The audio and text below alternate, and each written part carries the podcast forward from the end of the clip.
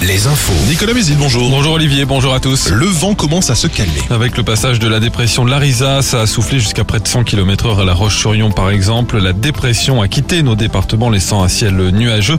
Un nouveau front arrivera dès la mi-journée par l'Atlantique avec des pluies et des températures en baisse. La grève continue dans certains secteurs contre la réforme des retraites. Dans les transports par exemple, 30% de vols annulés aujourd'hui et tout le week-end à l'aéroport de Nantes.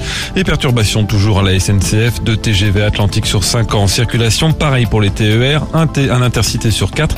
Ce devrait être sensiblement la même chose tout le week-end.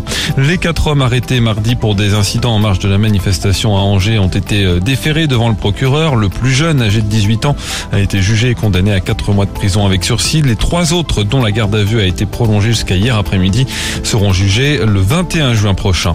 Dans la Sarthe, un homme mis en examen est placé en détention provisoire après le meurtre de cette infirmière à Coulan-sur-Gé. Le corps de la victime avait été retrouvé à son domicile vendredi dernier. Le suspect âgé de 51 ans, inconnu de la justice, avait été interpellé lui mardi.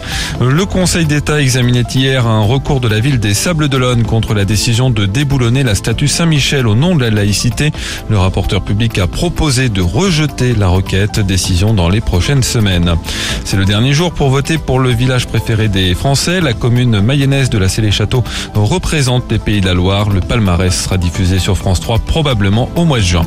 Dans l'actualité sportive, le foot, Lille-Lyon ce soir pour donner le coup d'envoi de la 27e journée de Ligue 1. Dimanche, Nantes reçoit Nice et Angers accueille Toulouse. En national, Cholet à domicile ce soir contre Nancy. Le Mans se déplace à Avranches. Et puis en basket, un derby de la Loire en Pro B. Angers se déplace à Nantes. En national 1, c'est la reprise avec le coup d'envoi de la deuxième phase. Chalon accueille Andrézieux ce soir. Le match entre les Sables d'Olonne et Pont-de-Cherruy est reporté, devra se jouer d'ici mardi. Très bonne journée à tous sur Alouette.